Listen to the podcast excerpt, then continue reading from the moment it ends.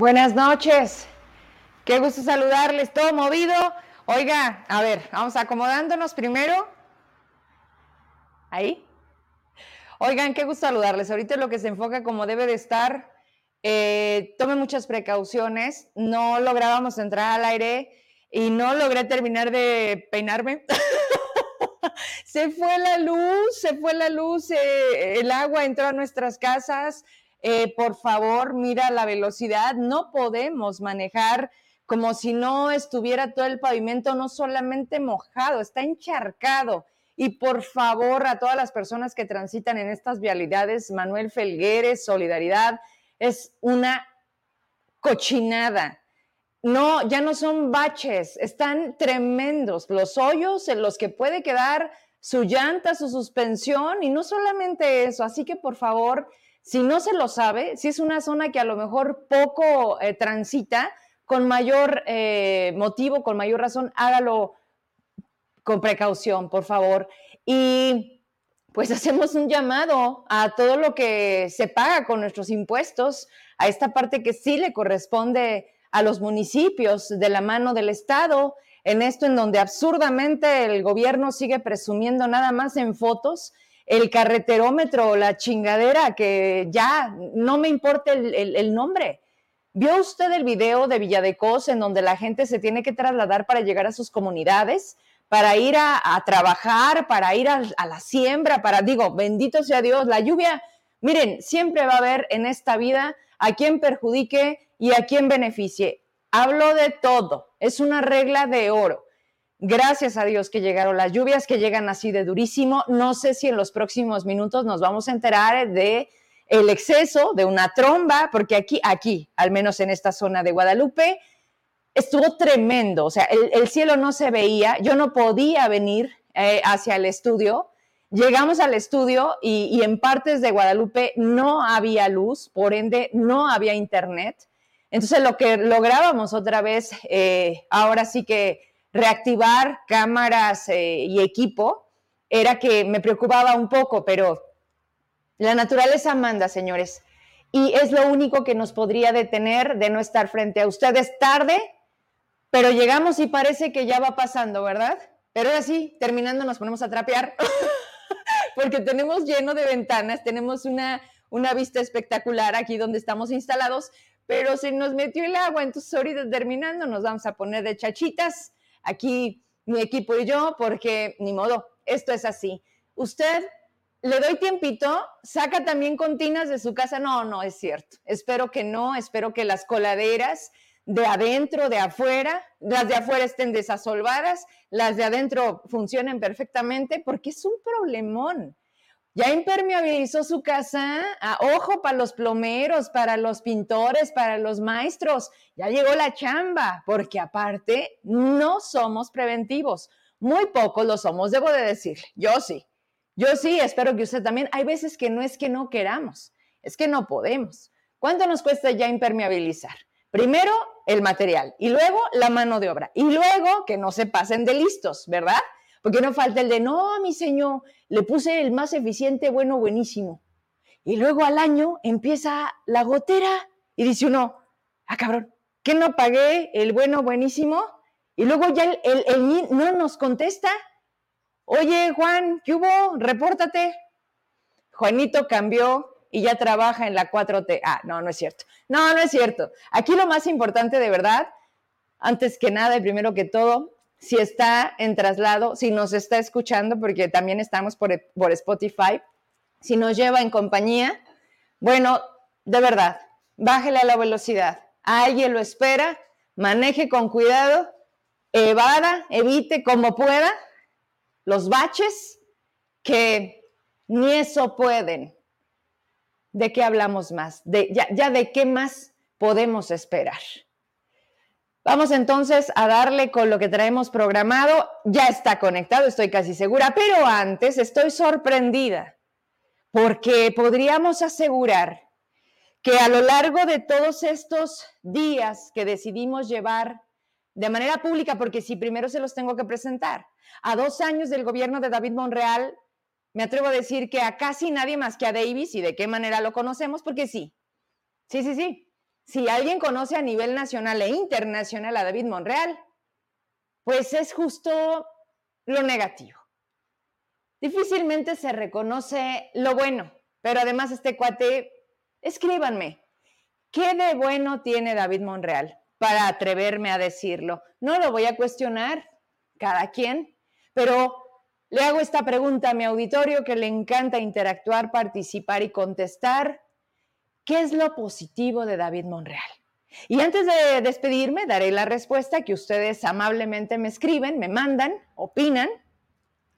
Pero hoy, a mediodía, calificamos, calificaron al único funcionario que permanece ratificado de la herencia maldita. Sí, hay que recordar, el primerísimo fue Arturo López Bazán. Este cuate en seguridad pública pero bastaron un par de meses, dos o tres, ¿verdad tú? Y se fue. Llega Marín, nos va más peor, ¿no? O sea, el tipo nefasto se paraba con la prensa, evitaba, evadía. Además, le decías, oiga, los muertos, oiga. Y así con una desfachatez y con un cinismo de decir, yo tengo otros datos. Así, sí, sí, casi, casi como el del Palacio Nacional, que dice que los homicidios y que todo va bien y que por supuesto que la estrategia de abrazos no balazos ha sido la mejor en este país. Nada más que ustedes, pinches conservadores, ¿cómo le dice, cómo les puso a los contrarios? Adversarios. Los adversarios, que por cierto dijo algo muy delicado. Ojo, ojo con lo que dice no, no son ocurrencias. no deberemos de preocuparnos. Faltan 10 meses, 7 días para el proceso electoral, el que él adelantó, el que ya están en campañas, que no le dicen campañas, con estos candidatos que todavía no son candidatos. A ver quién se porta mejor para decirle, mm, tú, Claudita, eres mi favorita. O no, Claudia, tú no. Eres tú, Adancito. O no, Adán, Ebrard no creo. Y Ricardo, Ricardo, que se vaya a Plateros, que le eche la bendición, porque de ahí hasta ahí llegó. Y qué pena, porque eran los gallos, porque Ricardo vende a David como el mejor gobernador de la historia de Zacatecas, mejor que él. Pero cuando le preguntan en cualquier programa por Zacatecas, evita, evade y se encabrona con Adela, que le dijo, no soy un cacique. Y luego le da el tic este como el del, como el de cuando ya no controlas. Todo el mundo tenemos un tic incómodo, ¿a poco no? Cuando te dicen, oye, ¿y esto? Y ay, juela, no nos gusta y nuestro cuerpo habla. Y a Ricardo le molesta mucho cuando le dicen, es que Zacatecas no va bien, es que ayúdenle, oye, Davis es tu hermano, oye, es morena, pero además con este estilo tan, tan especial de Adela Micha, ¿no? Que le bajó mucho, ¿no? O sea, lo tenía rinconado. ¿Lo tenías, Adela? No tengo el gusto de conocerte, la admiro, sí. Y lo dejó ir.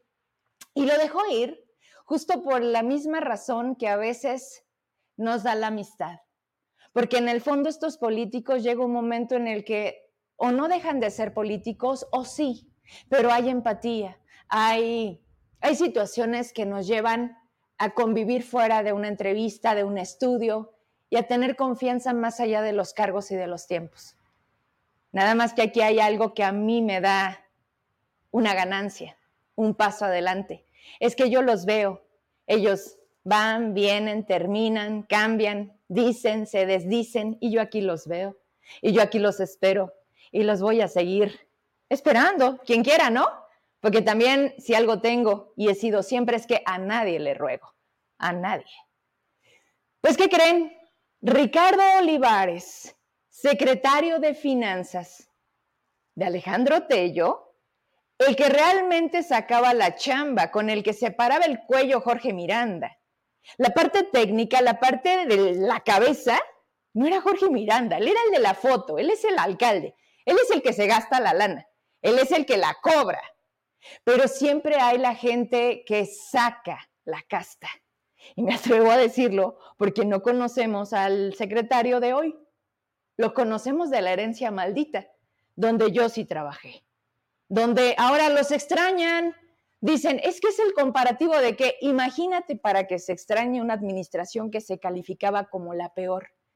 Eso te dice todo, porque además se convirtió en una serie de comentarios que son dignos de traer y que le voy a pedir a la producción, además de que sí, para molestia de muchos y para confirmación de otros, Ricardo Olivares es, hasta ahorita, es muy prematuro, pero me atrevo a decir, el único aprobado, no lo sé, pero hoy aprobó. Con verde, porque el rojo ya ve que es en la rayita y es tú muy mal. Pero Ricardo Olivares, además, no solamente aprobó, necesito, porque creo que es justo, porque no se trata de otra cosa, porque lo hice con el secretario general de gobierno que ni conocen, pero al que veo que sí conocen. Y que creo que la vida nos permite ponernos en un lugar en donde si continuamos la gente tenga memoria. Porque hasta hoy su servidora, en mi experiencia y el paso por el gobierno del Estado en todo lo que he estado, no he tenido una sola denuncia, demanda, el que me puedan decir, Vero hizo mal un acta administrativa, nada. Lo intentaron seguramente, pero antes les gané. Ni modo, ni modo. Aquí sí hay justicia, la buscamos nosotros todos los días, con dar la cara, con levantar la cara y decir, aquí estoy. Lo de ustedes se llama venganza, se llama dolor, se llama frustración, se llama tener lo que nunca han tenido y tener que comer. Y es, es, digamos, ok, está bien, todo mundo. Debemos de buscar cómo sobrevivir de la mejor manera. Algunos pisotean la dignidad, su propia dignidad. Yo jamás, nunca. Y se los he demostrado. Además, me da muchísimo orgullo hacerlo todos los días y decirles, aquí estoy. Y seguiremos estando. Voy con sus comentarios de quienes contestaron y cada quien habla de cómo le va en la feria, me queda claro. Hay gente que ama a Davis porque a lo mejor Davis les dio trabajo o a lo mejor Davis les ayudó a sacar adelante algo. Pero hay a quienes corrió, a quienes pisoteó, a quienes violentó, a quienes les jodes la vida. Hay personas que con malas decisiones no se levantan y es derivado de otras personas a las que les entregas el poder, sin darte cuenta que eso completamente depende de ti. Pero todos somos distintos, todos somos únicos y respondemos distinto ante las situaciones que se nos presentan en la vida. Por eso entiendo algunas respuestas que vi insistentes, pero que dices, bueno, lo lamento, qué pena, pero las mayorías opinaron lo siguiente, cuando tú estés listo, para irme con Raimundo Moreno, que ya está, ¿verdad? Ahí voy, Ray, para ver juntos esto y me conecto rapidísimo contigo. Bueno, ahí está mi publicación que lanzábamos a las 12 con 3 minutos de este día y aparecía rumbo al informe, que ha sido el hashtag que vamos a poner hasta el día del informe. Por supuesto, vamos a terminar con Davis, pero además con una investigación bien interesante de su nómina dorada. Esa que dicen que ya se desapareció, no, no, no, tienen la suya. Y 25 comentarios que dicen lo siguiente, por cierto, mira, aparece Raimundo Moreno, quien comenta, es el único secretario a la altura del reto, viene del sexenio anterior. Dice, a la altura no sabe lo que dice otra persona. Gran Vía Inmobiliaria, dice Raimundo Moreno, lo confirmo. Helios Muñoz, buena trayectoria, tanto en el Estado como en el resto de cargos públicos que ha desempeñado. Quiero recordarles que el secretario de Finanzas no es de Zacatecas, es de Tlaxcala. Antes de llegar acá, tuvo otros encargos. Cuauhtémoc Calderón, que tampoco nos abandona y que siempre está atento, Cuauhtémoc le pone 10, prudente, respetuoso. Ah, qué difícil es encontrarnos ahorita con una clase política con estos dos aspectos, prudente, respetuoso y con las habilidades técnicas requeridas para el puesto. y ahí tiene sus, sus respectivos likes, otros cinco que coinciden. Ortiz Antonio le pone 10 sin duda. Milton Muñoz, los resultados en la trayectoria de su trabajo son un ejemplo a seguir. Vámonos para arriba, tres más. Buen funcionario, dice Fernando Camacho. Juan Antonio Rangel Trujillo, ah, caray, está amplio, dice, con todo, con todos la solvencia técnica que se ocupa para el cargo, con las relaciones a nivel nacional que han beneficiado a Zacatecas. No quiero pensar, si no estuviera a lo mejor un perfil como el, como el de él, ¿cómo estaría Zacatecas en finanzas? ¿Y a quién dejaran, no? ¿A quién hubiera puesto pues, los que mandan en Zacatecas? Lavero Díaz, este, ¿qué pasó? Él es subsecretario de Sama. Mira, Ah, les estaba diciendo que no me quites el, mensaje, voy a seguirle. Le estaba diciendo que pensemos, otra pregunta. Si no hubiera sido Ricardo Olivares de la herencia maldita, ¿quién hubiera sido? ¿A quién hubiera, hubiera impuesto Verónica Díaz? ¿A quién Julieta del Río? ¿O a quién Ricardo Monreal? Que son los tres mandones, ¿va? Aquí el último es Davis, en enterarse, que es gobernador. Pero bueno, dice Juan Antonio Rangel, con las relaciones a nivel nacional que tiene, que ha beneficiado a Zacatecas, creador de políticas financieras innovadoras que ha traído más recursos al Estado, impuestos ecológicos, fueron con él en la administración de Tello, que se habla por primera ocasión de los impuestos ecológicos, no sé sin esta lana que estaríamos haciendo, coordinador de estrategias que han permitido al Estado enfrentar situaciones coyunturales como las han sido los recortes de participaciones. Ese es un temazo en lo personal, serio, responsable, respetuoso y excelente ser humano. Calificación 10, ándale.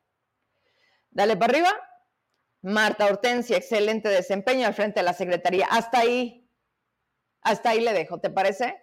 Si quieren checar todos los comentarios que se siguen agregando, véalo en mi publicación, pero de los primeros tres, el primer aprobado y para la chinga de Davis es de la herencia maldita. Pero ya no empieza a ser tan maldita, ¿verdad? Ya les están haciendo también el favorcito. Ya tengo dos preguntas para ustedes y ya veremos si tienen la oportunidad y el gusto de contestar. Mientras eso sucede, nos conectamos, dime. Sí. Oigan, es cierto. Bueno, y a lo mejor muchos dirán, sí, claro, comentó, échamelo, Héctor Alvarado, que fue el de comunicación social de Alejandro Tello y de Amalia García en el otro sexenio, respondió a alguien que me da mucho gusto porque ella normalmente no lo hace, pero cuando lo hace lo hace con toda responsabilidad y además con lujo de conocimiento. Es Silvia Montes, que estuvo en comunicación social de Ricardo Monreal, que ha sido una, una fuerte crítica a este gobierno de David, que la verdad ha dicho, me acuerdo perfecto los primeros meses que decía, Vamos a darle la oportunidad. Es muy temprano. Yo tengo fe. Yo creo en David. Yo conozco a David. Se cansó. Silvia Montes le quedó claro que no era Ricardo. Lo tenía claro, pero con estas ganas y la oportunidad de llegar al cargo, lo último que se esperaba era, era que nos fuera tan mal y que fuera tan majadero y que fuera tan patán. Porque yo no le puedo dar otro adjetivo a un David Monreal que se la pasa haciendo este tipo de alusiones, primero a la prensa, que es mi trabajo, pero además que escupe, nada más así como el chisme, en la radio que es de Zacatecas, no es de él, en una radio pública que se debe de respetar a las audiencias. Pero ¿cuáles audiencias si nadie los ve? Si nadie los escucha, yo ni me enteré. Me lo mandaron y les dije, espérate, no manches, acabo, de despertar, no quiero vomitar. Me dice, no, por favor, escucha los, los minutos primeros porque creo que te va a interesar. Entonces, la verdad, dije, bueno, ya con cierta ah, resistencia a decir, tengo que escuchar a este señor. Y lo escucho y sigo mi té. O sea, sí, sí son de estas cosas que dices, qué asco. O sea, ¿qué, qué, qué nivel hoy la prensa, que además no existe un gremio unido en Zacatecas? Siempre son las conveniencias y en algún momento eres víctima y no te das cuenta del nivel del peligro en el que siempre estamos. Y que los compañeros que hoy les dan un chayo, porque él así le dice, no porque no estén dentro de su nómina van a tener otro nombre, es igual que todos. los calla. ¿Los sorprende? Un Isaías León que tenía a un lado conduciendo, ya se le olvidó de dónde viene, ya se le olvidó que eso que está haciendo no se llama periodismo y que nos deja mal a todos, porque jamás se los firmo. O sea, te dicen, le vas a entrar a esto, ¿quieres? Y tú dices, sí. Y vuelvo al tema de la necesidad. Claro que tenemos necesidad de trabajar y de tener un ingreso, pero de caer tan bajo y además de darte por sorprendido cuando tú también siempre has tenido los convenios y los tuviste con Miguel Alonso y los tuviste con Tello, y no estoy diciendo que sea un delito, pero ¿qué te sorprende de dónde vienes y estás haciendo lo mismo a quienes están señalando? ¿Cómo se le llama a eso? Pero bueno, tienen que comer.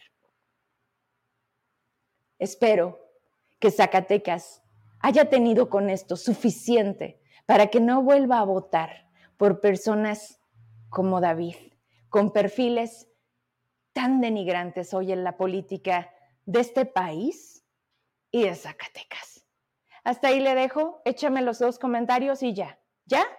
Vámonos con Ray, porque Ray trae esto y más y lo entiende perfecto, porque además, aunque no esté en Zacatecas, nunca deja de estar. Y gracias, vamos a conectarnos para darle porque, ay, jole, me dan cuerda. Esto de la lluvia me pone de buenas. Me acuerdo de cosas y, y digo, pues vamos a sacarlas, ¿no? Vámonos pues. Listo. Hola, hola. Hola. Hola, Vero, qué gusto verte. ¿Cómo estás? Qué guapa te ves de güera, por cierto. Oye, les digo que se me fue la luz, se metió el agua, o sea, me estaba yo con la pinza y en ese piensa el relampagueo, yo dije, ahorita pasa, ¿no? No, amigo, me quedó medio, media cola sin arreglar, pero... No, no, no, te ves, te ves, muy guapa y, y qué bueno que yo Zacatecas es siempre una bendición que por allá caiga, caiga agüita, bueno, en todo el país, no estamos muy ya desertificados. Y te oía, te oía con mucha atención, Vero, eh, sobre todos los temas que traes. ¿Por dónde empezamos? El tema de la prensa libre, la libertad de expresión, es fundamental. La cartita que acaban de mandar los gobernadores de Morena, muy solidarios con el presidente. ¿Qué, qué, qué platicamos? Tú dime. Yo creo que empezamos por el principio por el lugar en donde yo estoy, por lo que representa, porque de verdad, eh, seguramente escuchaste porque te lo compartí. Me queda claro que tú no consumes radio Zacatecas, pero, pero era necesario. Y creo que es necesario partir de aquí, porque de aquí surge todo. Entonces, pues, ah, ¿qué opinión te merece que el día que se le antoja, bueno, pero nada más lo hacen cisar, quiero pensar, porque la verdad es que no sigo a David Monreal, pero... Pero, pero que, o sea, ¿a ti qué opinión te merece desde la esfera que tú representas y que también ves el trato a la prensa de allá, todos los días en Palacio Nacional, a quienes le dice, presidente, es que usted se equivocó. Ay, ¿de qué medio eres? Es lo primero que hace. Sí, claro, sí, claro, tú eres corrupto. Sí, a ti te pagaban los conservadores, o sea, denosta contra el periodista, lo señala y luego ya como que le contesta, ¿no? O sea, Dios. Sí, bueno, a ver, a ver, primero creo que es, es un estilo muy particular, ya casi eh, en los estatutos de Morena, de los gobiernos de Morena, ¿no? Es un fenómeno que hemos visto cómo se repite, se replica desde la mañanera y ahí va bajando, ¿no? Al resto de, de los integrantes de ese movimiento que parece que, que, deben mimetizarse con el presidente, ¿no? Para ser aceptados. Entonces, como deben mimetizarse, también eso incluye la agresión constante a opositores y a la prensa libre. ¿Qué pasa desde el púlpito presidencial? Pues lo hemos visto, señalamientos constantes, ataques sin pruebas, el uso del aparato del Estado, incluso con información fiscal confidencial. ¿Para qué? Pues para tratar de generar la percepción pública de que Ciro Gómez Leiva o de Mola o Ricardo Rocha, que para descanse, eh, se han enriquecido ilegalmente y en consecuencia son parte de esta oligarquía y en consecuencia son corruptos, de consecuencia son parte de la mafia del poder, ¿no? O sea, el, discurso presidencial es muy, muy sencillo, muy simplista, pero le ha funcionado. Es señalar a alguien de que tiene, cometió el pecado de ser exitoso. Si tienes dinero, si tienes éxito, en consecuencia eres corrupto, en consecuencia eres un enemigo del país. Y así vemos cómo ataca Xochitl Galvez, ataca a Ciro Gómez Leiva, ataca, insisto, a Carlos de Mola, Joaquín López Doria, a quien se le pone enfrente. Y en Zacatecas, bueno, pues se replica esto en el caso del gobernador, con cualquier periodista que no se somete a sus designios, que no le pregunta lo que quiere que le pregunten, que no dice lo que quiere que digan. Y francamente, pues es preocupante, es, es, es, es, lacerante para todas y para todos que en un medio público que pagamos tú y yo, Vero, y el público que hoy nos ve con nuestros impuestos, o sea, no es una empresa no vive de los comerciales, vive de lo que le pagamos la gente al gobierno y el gobierno a su vez financia este medio, insisto, del Estado, medio público. Bueno, medio público convertido en número panfleto, yo lo decía en un video, panfleto digital eh, de propaganda acotado únicamente a los designios de un señor, en este caso el gobernador.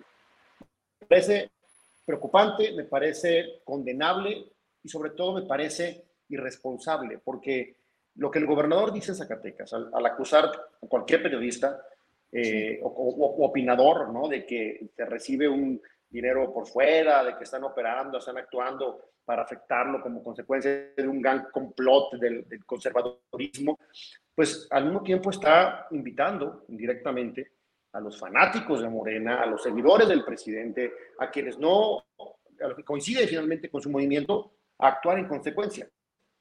Lo decía bien Ciro hace unos días en su programa de radio, que sigue presidente. Exacto. Y hubo un atentado contra Ciro Gómez Leiva. No digo que esté vinculado directamente con el presidente, no lo sé. yo no, digo, no acuso al presidente directamente, mandado a hacer, pero sí creo que las palabras importan y que la retórica siempre o generalmente se traduce en hechos.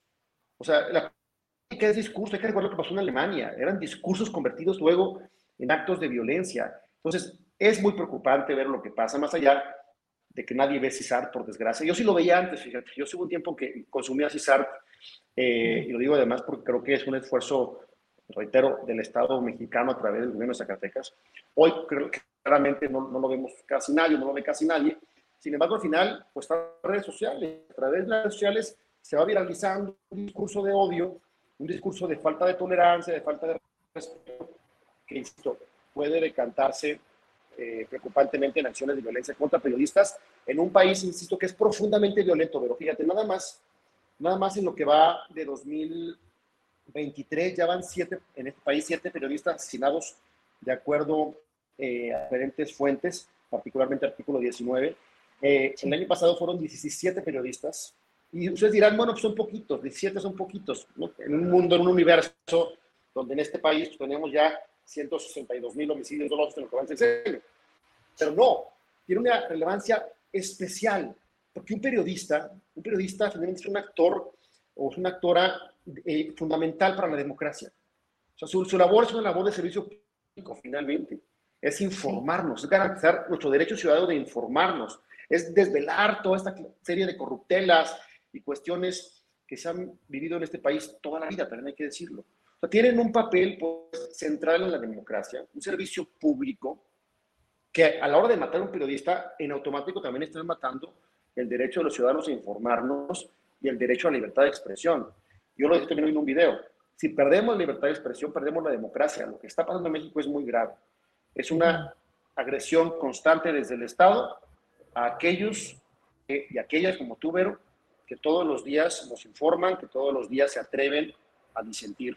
Y creo que esto exige, cuando menos de parte nuestra, una muestra clara de solidaridad, de empatía y de rechazo a estas expresiones irresponsables por parte del gobernador Zacatecas. Gracias, Raimundo, por hacerlo siempre. Lamentablemente no lo has hecho una vez. En todo lo que llevamos juntos, me atrevo a decir lo que han sucedido cuatro o cinco veces, porque algunas han sido directamente contra mí, otras han sido contra mis compañeros, y lo has hecho público siempre, no solo en mi programa, a través de tus redes, y te haces presente porque de eso se trata. Por eso decía, aunque no estés, siempre estás. Pero fíjate todavía más grave algo que se atrevió a hacer el presidente. Cuando sucede este acontecimiento de Ciro, eh, que, que, sucede al término de uno de los noticieros, al día siguiente en la mañana, por supuesto que es el tema, y él dice, este, o sea, se hace como el, solidario y el que van a tener que investigar hasta llegar a la última consecuencia, ¿no? Pero al paso de los días, cuando obviamente vemos a Ciro, porque Ciro no dejó de transmitir, nunca faltó al programa, dio la cara y dijo, me siento raro, o sea, me dio miedo, o sea, lo iban a matar, carajo. Yo no, o sea, ¿quién de los periodistas de México traemos vehículos blindados, por Dios? Y su protección a periodistas que es de papel, literalmente es de papel, no te defienden, no te cuidan, al contrario, te exponen más. Y hablamos de la Fiscalía de Zacatecas, mejor no hablemos. Entonces, al paso de los días, cuando Ciro sí fue muy notable como toda su expresión, como toda su cara era de angustia, era de pensar en que en, todo lo que pudo ser.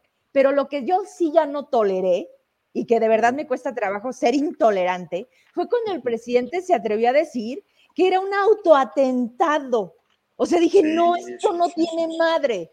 O sea, imagínate inventar algo así de ese tamaño para voltear a ver qué. Si Ciro es el periodista más reconocido y visto de México, si se atrevieron a hacerlo con él, era un mensaje para todos. Para, decir, miren, cabrones, si este que está en las en el cuerno de la luna. Sí, sí, sí. Tú, o sea, para mí fue ese mensaje. Puede ser, claro, puede ser una estadística más. Una más de los 17 que mataron el año pasado, de los 7 que van este año, y de los cientos y cientos más que todos los días se ven amenazados, extorsionados, acosados eh, por un gobierno que se asume con la verdad absoluta y que únicamente respeta la libertad de expresión de para afuera, en la retórica, en el discurso. A ver, si muy claros, este gobierno es un gobierno que censura. Es un gobierno que no respeta a cualquier personaje público, sobre todo periodista, que disienta. ¿Y dónde lo demuestra? Dicen que el amor se demuestra en el presupuesto. ¿verdad? Bueno, este gobierno, este gobierno desapareció el fondo para proteger a periodistas y personas que tienen derechos humanos. Un fondo con el que justamente se trataba de generar políticas públicas de protección, darles alguna garantía de seguridad mínima. Bueno, desaparecieron junto con el combo de fondos que desaparecieron eh, hace el año pasado. Segundo, no han implementado una sola política pública exitosa. Y el colmo de todo esto es el cinismo. Yo digo que son iguales a los anteriores, pero más cínicos no solamente sale el presidente, sale el gobernador de Zacatecas, sale Cuitlao García constantemente a atacar periodistas, a retener periodistas con delitos inventados, sale la gobernadora de Campeche, ¿no? A acosar a cualquiera que se le ocurre decir que no está de acuerdo con ella e inventarle WhatsApps, o sale Cuauhtémoc Blanco, sale toda esta sarta de, de funcionarios de Morena que están acostumbrados, reitero, a agredir de forma impune, sino que lo hacen, agreden y para colmo se victimizan. Y hoy sacan una carta donde se solidarizan con el pobre señor presidente, pobre hombre que de su palacio se ve acosado por los desgraciados eh, periodistas y opinólogos que se atreven a decirle que por favor no sea tan grosero con Xochitl. ¿No? Aquí la víctima es él. Aquí la víctima es el presidente que no lo dejan decir que Xochitl es corrupta y que debería dedicarse a otra cosa. No, no. no es Xochitl la víctima. Pues salen gobernadores, y reitero aquí esto es mismo, gobernadores como David Monreal, como Cuitlán García, como Cuauhtémoc Blanco, como Sansores a decir, pobre presidente, déjenlo hablar, respeten su derecho a libertad de expresión. Vivimos en un país sui generis, ¿verdad? Totalmente en un mundo paralelo, kafkiano. De cabeza. De cabeza, claro, donde las víctimas de la violencia, los periodistas asesinados, acosados, son los violentadores del presidente donde la señora que busca el cargo, que es senadora y que todos los días la señalan, la atacan, bueno, ahí es la mala de la película porque se atreve a aspirar a algo mejor. Aquí ellos son finalmente los dueños de la verdad absoluta. Esta es la cartita que, que hoy mandaron eh, los gobernadores. Francamente, yo dudo que la lean, yo que se las mandan y ya nada más la firman, eh, como todo en este país, con, con, la 4 además. Y, pero insisto, aquí lo curioso es la lista, ¿no? Cuando ves esta lista de gobernadores, dices, ah, caray, ah, caray. Yo recuerdo, insisto, de Veracruz, que es muy emocionado, es un gobernador que ha arrestado personas inventándole delitos como ultraje a la autoridad, ¿no? O sea, y los tienen arrestados hace cinco años, cuatro años. Entonces, otra vez, vivimos en un país donde claramente está amenazada nuestra libertad de expresión, eso no podemos negarlo, no podemos subrayarlo. Eh, Sé que tenemos que de repente pues, divertirnos, tomar la cosa ligera, si no nos vemos locos, pero, pero es un tema muy serio. Es, verdad, muy A ver, pero espérame, Ray, tengo que hacerte una pausa aquí. Además de que es muy serio, ¿dónde están los compañeros que nos dedicamos a esto? ¿Qué estamos haciendo? ¿Por qué no hacemos una cartita donde también la firmamos y le ponemos un alto y le decimos, te prohíbo que te dirijas así, no a mí, a todos los que hacemos esta labor. a mí me respetas. A ver, pero ¿cuál chingado gremio? Si a los que les paga y los tiene nómina y les da convenios, calladitos. O sea. Mira, yo, yo creo que Zacatecas sí, sí sería un ejercicio de más, caray, hasta, de supervivencia propia, ¿no? De, auto, de auto superación, supervivencia personal, el ser mucho más solidarios entre ustedes, entre quienes son finalmente periodistas y, o sea, y, opinadores, ¿no? Eh, a nivel nacional creo que sí ve otro tipo de, pues, otro tipo de solidaridad, creo con toda franqueza. Eh, en Cámara de Diputados, donde yo me, muevo, la fuente que cubre San Lázaro, entre ellos son profundamente solidarios. Si se le ocurre, a Nacho Mier lo hizo una vez, ¿no? Señalar a, una periodista eh, o, hacer entender que, era, que tenía algún cochupo, en automático mm. salen todos a exigirle pruebas, a exigirle que se desdiga, exigirle que, que eh, una disculpa. Eh, lo hemos visto también en el caso de Ciro, que bueno, han salido cualquier cantidad de comunicadores a, respaldarlo, a defenderlo. Y, en Zacatecas no veo ese fenómeno con, con ese mismo ímpetu. Lo veo en algunos, como en tu caso, que nunca dejan pasar esta clase de agresiones, porque finalmente son, son acciones a ti misma y, al gremio que tú representas. Pero efectivamente creo que falta solidaridad de algunos. No quisiera aventurarme en el por qué, si es porque tienen un convenio o si es por la razón que sea, pero sí invitarles, compañeras, compañeros, si nos están viendo, eh, a, entender que finalmente se agreden a uno, agreden a todos, porque nunca sabes cuándo te va a tocar a ti. Esa es la gran lección que, nos dejó la vida en cualquiera de estos regímenes autoritarios. Hoy pueden venir por Vero Trujillo y puede decir, bueno, pues Vero, que Dios la bendiga, ojalá que le vaya bien. Pero no sé si mañana. No, bueno, así, así me fue. O sea, en aquella campaña del mensaje que hice, los primeros que salieron a tirarme fueron compañeros de los medios. O sea, fue cuando yo dije, ah, cabrón, espérate, ¿dónde estoy parada? A partir de ahí, abrí los ojos y dije, Vero, esto o sea, desafortunadamente siento que en Zacatecas la característica que nos identifica es que no te vaya bien. Porque si te va bien, es malo. No, no, no, ¿cómo chingados le está yendo bien? ¿Cómo le hizo? ¿A quién robó? ¿El Chayo quién? ¿Quién la patrocina? O sea, como si no tuvieras mérito propio, como si no tuvieras suficientes para decir, a ver, esto, esto y lo que me falta.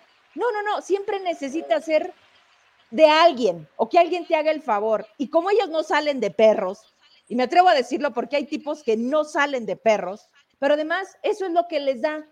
O sea, la gente es de, usted vaya y pegue, usted, así como los, de, los perros de callejón, suéltalos, ¿no? O sea, no saben hacer otra cosa. Nunca en su vida van a tener un medio como el mío, ni independiente, ni que digan, yo soy Vero Trujillo. Entonces entiendo su frustración, pero no permito que por eso se me ataque. Entonces ayer me decían, pero no te pongas el saco. No, no es que me ponga el saco, es que está hablando de los periodistas que no estamos de su lado y yo no estoy de su lado. No porque me caiga mal David, porque le hemos demostrado lo inepto, lo incapaz, lo sordo, lo ciego que es. claro. Y porque tienes el derecho, Vero, tenemos el derecho de disentir. A ver, tú eres un medio de comunicación independiente, crítico, y tienes todo el derecho del mundo de definir una línea editorial como se te pegue la gana. Se trata de eso, justamente la libertad de expresión, de cada quien decida en libertad qué opina, salir a, plantear tus puntos de vista, justamente en libertad y a debatir como lo he hecho siempre, eh, con respeto eh, con cualquier persona. Creo que, otra vez, hay quien tergiversa ¿no? Eh, su papel como periodista para quizá convertirse como ciertos periódicos, estos medios que en algún momento fueron medios muy críticos, hablo de la jornada, con todas sus letras, fue muy crítico, fue un referente de la izquierda mexicana en su momento, y que de repente se vuelven, pues, eh, o se, se, acotan, se limitan a hacer, eh, pues, panfletos de gobierno, ¿no? Panfletos eh, propagandísticos. Es, es, triste finalmente lo que pasa con algunos, en algunos casos, pero yo finalmente haría un llamado y apuesto porque tengamos Zacatecas y México cada vez más veros Trujillo, cada vez más personas que se atrevan a decir lo que, lo que piensan en, en total libertad, a pesar de los riesgos. Yo creo que lo que tú haces, ver o lo que hacen tus compañeros incómodos de Zacatecas, es profundamente loable, no les ha sido fácil, y llevan ya dos años bajo, bajo esta eh, eterna espada de Damocles encima. Sin embargo, no han podido doblarlos y creo que eh, a este todo el partido ya van de gane. Creo que están ganando la, la, apuesta y, y, eso creo que como ciudadanos tenemos que reconocerlo. Por lo pronto, yo decirte con toda franqueza, con toda claridad, contigo y con todos los medios de comunicación zacatecanos que se atreven a ser libres, que se atreven a, a cumplir con su responsabilidad social de informar incluso también con elementos editoriales, que es fundamental, que es importante.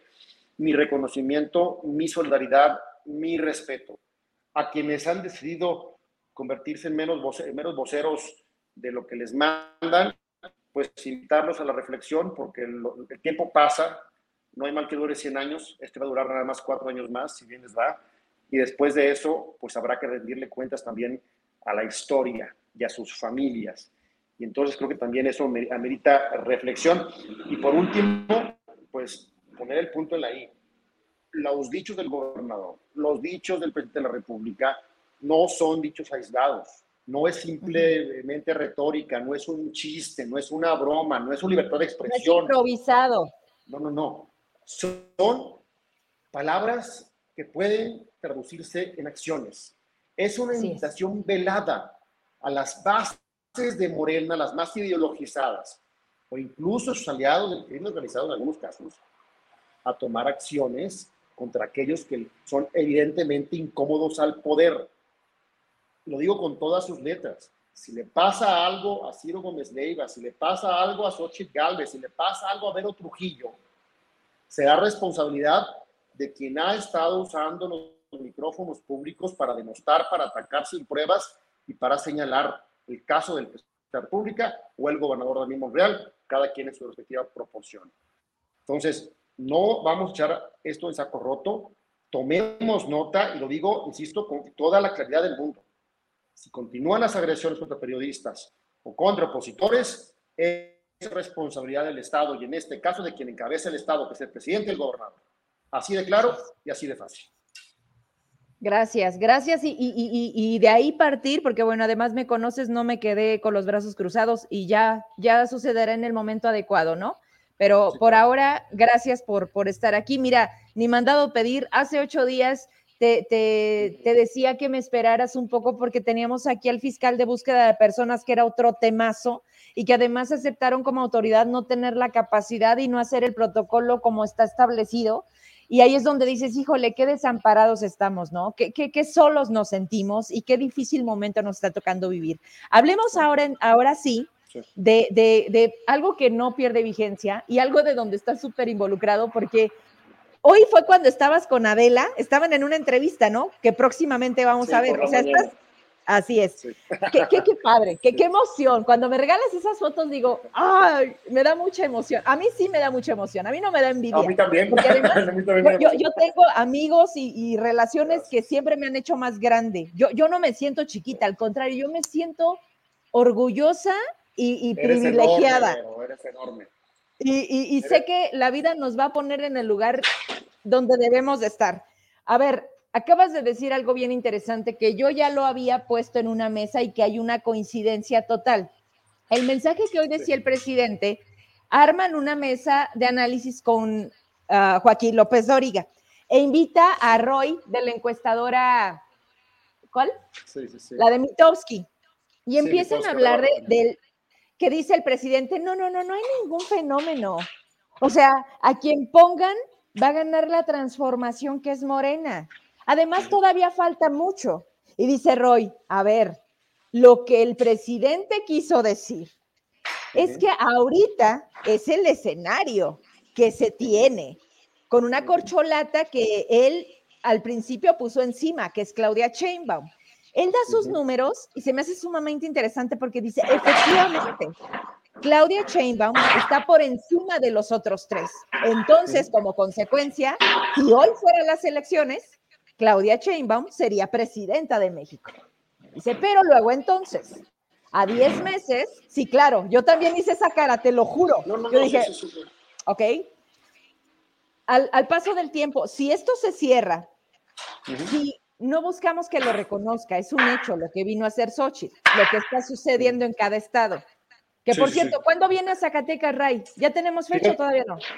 todavía no, justamente hablé antier con secretaria particular eh, y está justamente acomodando la agenda. Seguramente será en agosto, cuando esté por allá en Zacatecas, estaremos por allá en Zacatecas seguramente.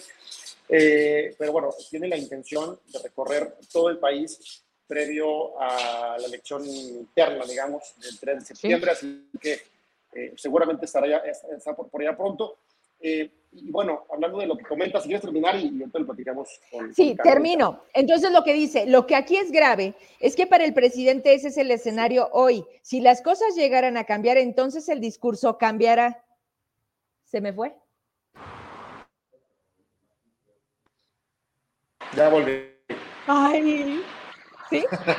No, no, no, sé si me alcanzaste a escuchar. Ya, ya con eso para, para dejarte hablar. Cuando dice, eso es el escenario hoy, eso es, esa es la certeza que tiene el presidente porque al final del día, él mueve, él decide que aplastar, él, él, él tiene, digamos, la ventaja.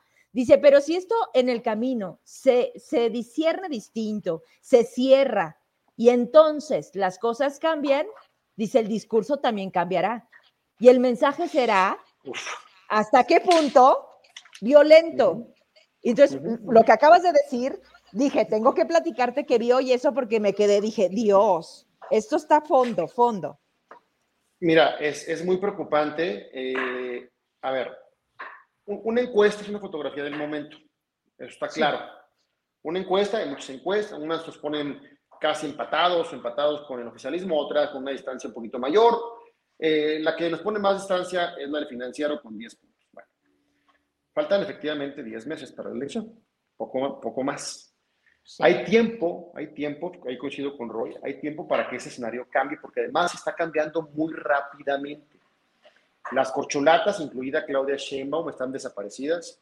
Entre ellos, además, traen un fuego amigo tremendo, se llevan muy pesado entre ellos, ¿no? Se están poniendo el pie, se acusan de cuestiones. Es más, la guerra digital entre ellos es francamente de ellos, ¿no? Ahí no, no ni se mete el Frente Amplio, solitos, ellos se ponen de acuerdo para lastimarse. Ah, espérame, decía eh, otra cosa súper interesante, decía, ¿qué es lo más conveniente para Claudia Sheinbaum para mantenerse? Que pase desapercibida. Dice, pero ¿cuál es el, el factor que va a determinar que eso no suceda? Marcelo y Adán.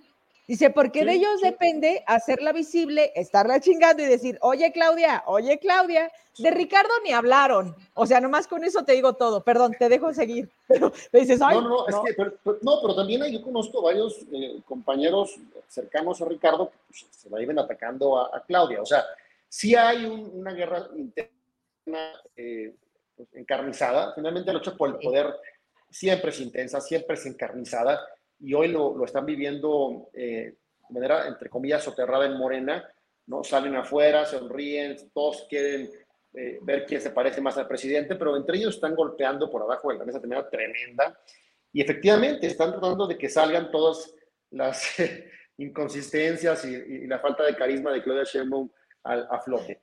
Eh, ¿Qué puede pasar? Bueno, aquí viene la parte interesante. A mí me preocupa mucho, ya lo comentaba aquí contigo en los programas. Siento un presidente cada vez más en su papel de candidato, lo cual en automático es un candidato beligerante. El presidente entiende la política como una guerra, como una confrontación entre dos fuerzas donde una debe prevalecer sobre la otra. O sea, no hay, no hay posibilidad de acuerdo, de, de buscar... No, no. Aquí soy tú contra mí y tengo que aplastarte y el que prevalezca se queda con todo el pastel. Por eso el plan CDL es ganar el Congreso, cambiar la Constitución, acabar con el INE, refundar el país de acuerdo a su forma de ver el mundo. ¿Por qué? Porque tiene una visión de la política como una confrontación radical. Al verse hoy contra las cuerdas, porque lo está, al ver a un que le responde todos los días con picardía, con alegría, que se burla de sus, de sus ataques, que le dice cuando cuando atacan por los tamales, dice pues que sí, que que es maravilloso ser, tamalera y que le enorgullece. Pero no da tole. Señora X, sí, pero no da tole con el dedo. Cuando le dice de las facturas, dice sí, porque las mujeres no lloramos, las mujeres facturamos. Y cuando le dice de la señora X, dice sí, X de chingona y de mexicana. Y así se la ha llevado. O sea, no ha habido un solo ataque, un solo golpe que no le responda eh, no, o que lo que lo transforme en una virtud, ¿no? que ella lo convierta en, una, en parte de su campaña que le siga dando réditos. A ver, ella consiguió ya las 150 mil firmas, ya la rebasó, ya está cerca de las 200 mil y falta todavía un buen trecho para seguir recabando firmas. O sea, va en caballo de Hacienda, eh, hay que decirlo. Otros compañeros también del frente están haciendo un esfuerzo Todos cabemos. Ya estamos, ¿no? Todos cabemos, eh, nos están ahí haciendo trampa los amigos de Bartlett. Ah, no es este... y se fue la luz. Oye, lo que decían del desafuero, explícamelo porque tú lo entiendes perfecto. Que la tirada del presidente era tumbar a Xochitl. Digo, esta es una posibilidad, que dicen es quitarle el fuero, es engrandecerlo de los contratos de la empresa que tienes hoy tan chingona, dice que el gobierno me contrató y no, presidente, no fueron 1.400 millones, fue tanto, y si usted me demuestra lo contrario, yo dejo la candidatura. ¿Y qué pasó? El presidente le da indicaciones a otro par de, funcionarios para que exijan, y es como dices, a ver, ¿cuál es el plan? ¿Cuál es la estrategia perversa?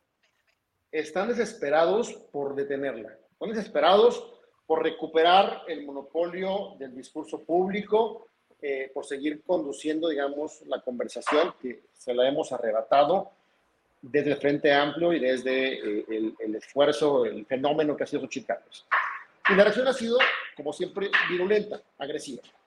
¿Qué veo yo como escenario? Bueno, yo creo que sí les pasó por la mente, se pasó por la mente el tema de, de inhabilitarla para estar en la contienda. Sí. Seguramente ha pasado por la mente de más de uno en Palacio Nacional. Creo que deben tener claro la profunda incongruencia de una elección así, la paradoja. Fue el presidente del Obrador, finalmente, quien en su momento fue víctima justamente de un intento por sacarlo de la jugada digamos, a través de, una, una, opción legal, en el caso del acuerdo de Fox. Pero más allá de, un posible intento por inhabilitarla, creo que solo la fortalecería. Me preocupa a mí la violencia. Me preocupa a mí la posibilidad, exacto, de que pudiera verse comprometida su integridad física, como también, de, como lo comentábamos, de otros tantos periodistas que todos los días son señalados por el presidente, eh, ¿no? Eh, aparentemente por, por opinar diferente a él. O sea, me refiero a Ciro, me refiero a Raimundo Riga Palacio, me refiero a una serie de, personajes que con nombre y apellido son, son mencionados en la mañanera. Bueno, un presidente que promueve esta clase de violencia, creo que debe ser señalado.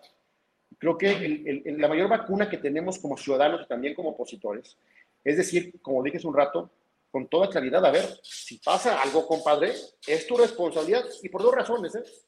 que está parte en la ley.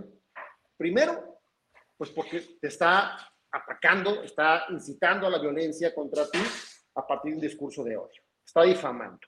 Y dos, pues porque el responsable de la seguridad de todos los mexicanos es el jefe del Estado, acabar pronto. O sea, es darte un balazo en el pie. Tú eres el responsable de la seguridad de todos. Máxime una, es un aspirante presidencial. Entonces, ahí hay dos elementos que claramente deben, eh, debemos tener, tener en claro eh, que responsabilizarían al presidente de la República de cualquier cuestión contra Xochitl Galvez y en el mismo sentido del gobernador de Zacatecas sobre cualquier personaje de la vida pública de Zacatecas. Creo, a pesar de eso, que esto no va a hacer que el presidente se detenga. Al contrario, él, él, es muy necio y tiene una ruta muy clara. Creo y me preocupa que esto va a ir increciendo. Esto va a ir cada vez siendo más virulento, siendo más eh, agresivo. Y, bueno, otra vez, recordemos en qué país vivimos. Es un país con 162 mil muertos, homicidios dolosos en lo que va del sexenio. Es un país con cientos de miles de desaparecidos. En Zacatecas nada más, el 19 de julio de este año 2023, eh, se han reportado eh, bueno, en, un plazo relativamente corto, 3.600 personas desaparecidas. Únicamente, fíjate un dato muy importante porque hay, que decirlo. En 2022 se reportaron, que son además números que están creo que abajo de la realidad, ¿no? Es un subregistro, 237 mujeres y 593 hombres desaparecidos en 2022, en Zacatecas nada más en, lo, en siete meses de este 2023 ya van 504 hombres y 155 mujeres. Es decir, en lo que va del año ya prácticamente alcanzamos la cifra del año pasado completo. Así es. O sea, es altamente probable con estos números que al cierre. Que acabemos con lo doble. Que acabemos con lo doble o casi lo doble del año pasado en desapariciones forzadas. Ojo. Creo que no hay, no hay mayor delito que este, mi punto de vista. Porque yo no quiero ponerme en los zapatos de una madre buscadora, a ver. Mm. No sabes si tu hija, tu hijo está siendo forzada o forzado a cometer actos ilícitos, está siendo utilizado en un mercado ilegal de cualquier cosa, no quiero ni decirlo, o ha sido asesinado y está en una fosa clandestina. O sea, esa incertidumbre que padecen las madres zacatecanas de estos 504 hombres y 155 mujeres solamente en 2023 es inenarrable. Estamos hablando de 659 familias zacatecanas que solamente en lo que va de este año perdieron a alguien, se les perdió al Estado mexicano alguno de sus integrantes. Están desarmando a las familias, Vero. Están desgajando el tejido social en lo más elemental, en lo más íntimo. Y el colmo de todo esto es que no solamente no voltean a ver a estas familias, se hacen de la vista gorda, sino que se victimizan, insisto. Se sienten ellos los agredidos porque nos atrevemos a decirles que son una bola de incompetentes, de ineptos, sin empatía alguna. Es profundamente doloroso, es profundamente preocupante y también creo que exige una dosis extra de valentía de tuya, Vero, de los quienes hoy ejercen esta, esta gran labor periodística en Zacatecas y en México para seguirlo diciendo. Porque está tú, en este, tú en este programa, Raimundo, lo que acabas de decir, no, no te da la vida ni te alcanza el día para verme todos los días. Y sé que todo lo que necesito que voltees a ver, yo te lo mando en corto y te digo, chécalo, por favor. Tuve aquí, a mi derecha, una madre con un hijo de 16 años, hace cinco años que desapareció, y a mi otro lado izquierdo a una hermana que también el hermano no ha vuelto. Ese día, Ray, la sangre se siente distinta. Escuchar sus historias, pero además ellas sentirse que ya no tienen miedo, que incluso ellas ya no están para la otra parte de la familia que continúa. Las hermanas de este chico que le reclaman y le dicen, por favor, mamá, ya no salgas, no des entrevista a los medios, no queremos que te pase algo. Ella lo único que busca es o volver a verlo o encontrarlo y darle plena sepultura. Me dice, pero con el paso del tiempo lo único que me queda claro es que hay menos posibilidades de volver a verlo. Dice, pero yo tejo esto de la, del colectivo Sangre de mi Sangre, es ella. no se me olvida. Además tengo una fotografía que me parte. Ella se ve en el fondo, mira su semblante. Ellas están aparentemente enteras, fuertes. Las lágrimas todavía se salen, pero su semblante es como estar en el limbo ¿no? y la otra chica era rabia lo que sentía. Venían al programa y, te lo juro que ese día dije, Dios, o sea, pues y, terminar diciéndome, están matando a las buscadoras. O sea, ya no solamente nos desaparecieron a nuestros hijos, ahora nosotras somos las víctimas por estar buscándolos, porque sabes que las fiscalías no hacen nada. Yo voy y le digo, oye, ya encontré, ten, ven, ayúdame, llévame cúbreme. Y se vamos, encontramos la ropa, encontramos fosas clandestinas y nosotros hacemos todo, Vero. Y un fiscal que nos dice, ¿qué quiere que haga? No, Ray. No, no, no. otra vez, o sea, a ver, es un gobierno donde los presupuestos para esta clase de ejercicios pues, han desaparecido. Yo lo digo también, no como una forma de justificar la, la ineficacia de las fiscalías, las omisiones del gobierno. Pero la realidad es que también les han quitado el presupuesto se han dedicado a hacer política o pretender hacer política. Acabo de ver lo que pasó justamente con el grupo independiente de argentinos, que se fueron finalmente del país ante la pantomima del gobierno de López Obrador en el caso de Yotzinapa. Yo lo digo con todas sus letras. Si en el caso de Yotzinapa, que, fue, que es tan visible, tan mediático, que reventó las redes del planeta entero, eh, se atreven a mentir, se atreven a inventarse cuentos, se atreven a, dejar el asunto en carpetazo, porque es lo que hicieron. Pues no quiero pensar lo que va a pasar con cualquier otro caso menor, entre comillas menor, todos son importantes, en, Zacatecas, y que, bueno, quizá no tenga el foco mediático que tengan otros, otros, otros casos a nivel nacional. O sea, está claro que buscar a las personas, que la seguridad de las personas, que la integridad física y económica de la gente no es una prioridad para este gobierno. Y son además personas de clase media o personas que se pueden identificar como opositores, pues menos, menos para ellos. Al contrario, creo que les es un favor. Entonces, caray, es, es, es preocupante, pero es doloroso, insisto. Yo espero que no pase nada. Yo espero que no se les ocurra algún loquito por ahí, un fanático de AMLO, que quiera quedar bien con, con el Tlatuani y, hacer darle el susto a Sochi, por ejemplo. Sí, en Oaxaca. Antier hubo un grupo de choque que mandan, y fíjate el descaro del, del, del, gobernador que dice, pues es que nunca salían a la calle. El punto es que ahora, o sea, fíjate el estúpido, el nivel de capacidad que tiene de, pues es que qué bueno, pues porque ya las conocen. O sea, la gente reacciona, pues porque ya los conocen. O sea, apruebas y solapas la violencia. Sí, no, no, totalmente. A ver, otra vez, o sea, el pretender acusar, otra vez insisto, el caso de Joaquín López Dóriga, el caso de Raimundo Río Palacio, acusarlos en la mañanera de, un, de una eh, campaña, ¿cómo le decían en la cartita? Es una campaña, eh, eh, bueno, siniestra contra el mm. presidente para desacreditarlo. Señores, vean la mañanera, o tal vez no la ven tampoco los gobernadores, bueno, seguramente David no, porque no, a esa hora no está, no está despierto pero este, ojalá le mandaran el video para que vean realmente lo que dijo el presidente. Señala, ataca, cuestiona, acusa todos los días a los opositores, a los columnistas, a los periodistas, y, no pasa nada. Bueno, sí puede pasar. Sí pasa. Y lo reitero y lo reitero. Si llega a pasar, la responsabilidad es de quien comenzó esta retórica de odio que puede, insisto, incitar la violencia, la violencia física. Pero y, bueno, hay que estar atentos. Finalmente yo, te reconozco a ti y, a todos quienes ejercen esta noble profesión, esa valentía, insisto. No es fácil ser periodista en México en este momento. Eh, artículo 19 lo decía muy claramente, somos uno del país o el país donde ejercer periodismo es un deporte de riesgo, el más violento en el planeta.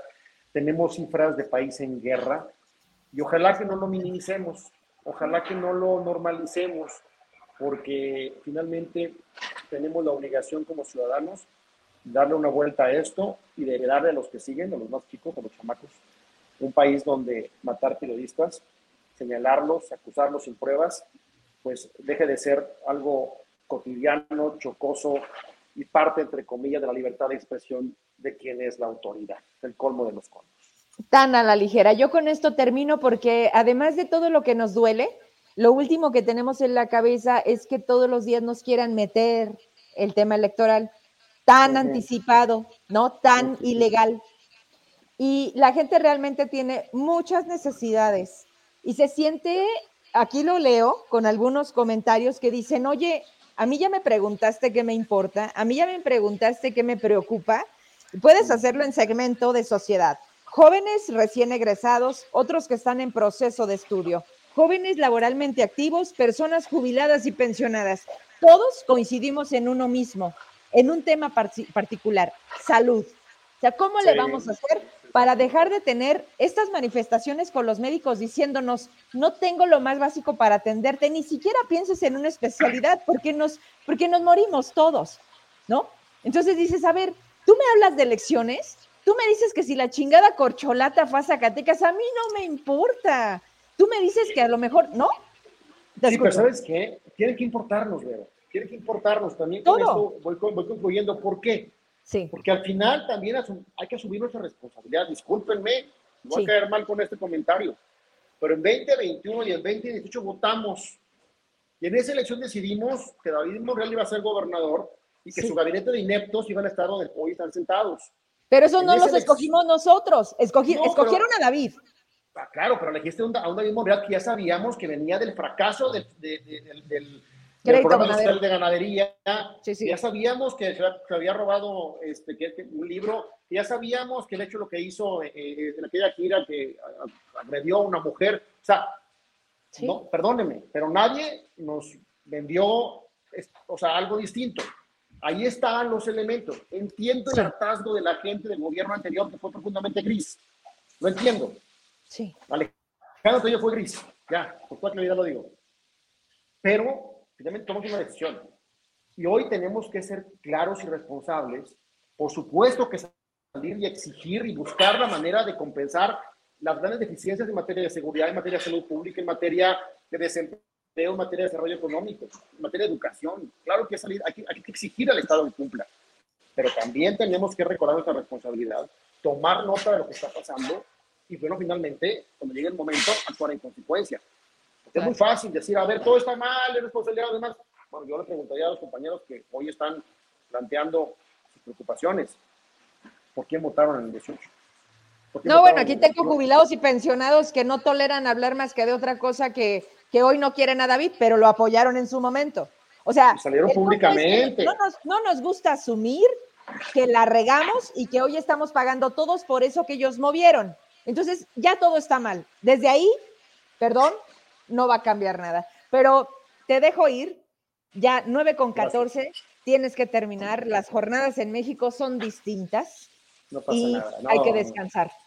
No, feliz de la vida, Vero. Yo nada más termino diciendo, a ver, coincido contigo, hay que asumir nuestra responsabilidad, pero yo tengo un ápice de esperanza. ¿eh? Yo tengo una, una esperanza humilde, como dice el tal argentino.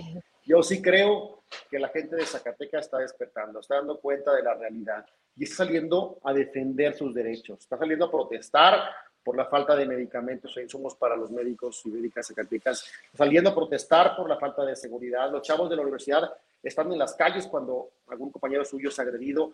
Yo sí veo un cambio que está simbrando a Zacatecas y a México y eso me llena a mí de esperanza, pero por eso estamos aquí ahorita tú y yo, porque estamos haciendo eco justamente de, de esas miles de personas, ciudadanos, que bueno, se vale cometer errores, hoy están recapacitando y creo que podemos juntas y juntos como ciudadanos eh, darle una salida a esta pesadilla que hoy padecemos. Es la mayor crisis en la historia de Zacatecas en materia de seguridad, de desempleo, de salud pública, pero también nuestra responsabilidad sacar adelante a nuestro Estado. Yo con eso me quedaría, con esa, ese mensaje de esperanza de sí podemos, amigas y amigos, tenemos que, no hay opción. O sacamos a Zacatecas del hoyo o nos haga toda una chingada. Así de fácil. ¿Y yo, no quiero. No, yo tampoco. Entonces, vamos a echarle ganas, vamos a seguir críticos, vamos a ser valientes. Es hora de ser valientes, ser atrevidos, de atrevernos a salvar a Zacatecas, porque ya es tiempo, como digo en mis videos, de que Zacatecas vuelva a sonreír. Oye, ese video, buenísimo, buenísimo. No, te digo que en fin, gracias, gracias por, por todo, por la plática, por, por hacer este tipo de reflexiones y que sirvan al final del día, más allá de ti de mí. Creo que no es, no es tratar de convencer a nadie, ni yo a ti, ni tú a mí. Y tampoco busco hacer eso cada día en la noche. ¿Convencer de qué? Reflexión. ¿No? Reflexión. No, reflexión. Y con esto nos quedamos. Muchas gracias. Te mando un abrazo. Buenas noches. Te veo pronto. Bye. ¿Me despido aquí de una vez? Sí, ¿no? Ya para no mover las cosas. Ay, bueno, eh, pues vámonos. Gracias por habernos acompañado, por todos sus mensajes. Eh, y, la verdad es que si leo uno, me veo la obligación de leer varios y ya es tarde. Así que, bueno, no sé, parece que ya dejó de llover, ¿verdad? Bueno, descanse. Mañana jueves, aquí nos vemos a las 8. Gracias. ¿Sabías que los residuos de gran tamaño necesitan un manejo especial? En Trash Manejo Integral de Basura contamos con un servicio domiciliar, responsable, consciente y organizado. En el municipio de Guadalupe, Zacatecas, en donde puedes agendar la recolección de aparatos eléctricos y electrónicos como computadoras, estufas, ventiladores, muebles, colchones y otros objetos. Comunícate con nosotros a número telefónico 492-264-8597 en donde te indicaremos el día y horario en el que podremos pasar por los residuos que no pueden transportar los camiones recolectores. Recuerda, este servicio está disponible únicamente en Guadalupe.